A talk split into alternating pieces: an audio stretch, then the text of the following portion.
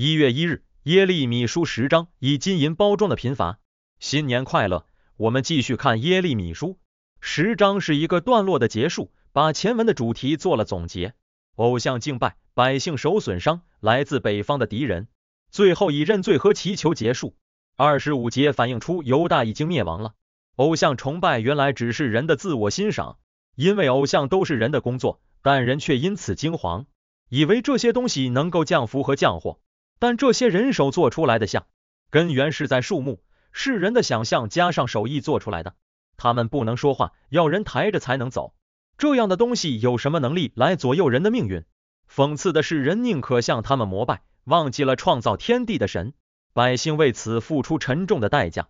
他们相信的偶像不能保护他们，反而使他们流离失所。作者把以色列比作一位母亲，道尽了国破家亡的痛苦。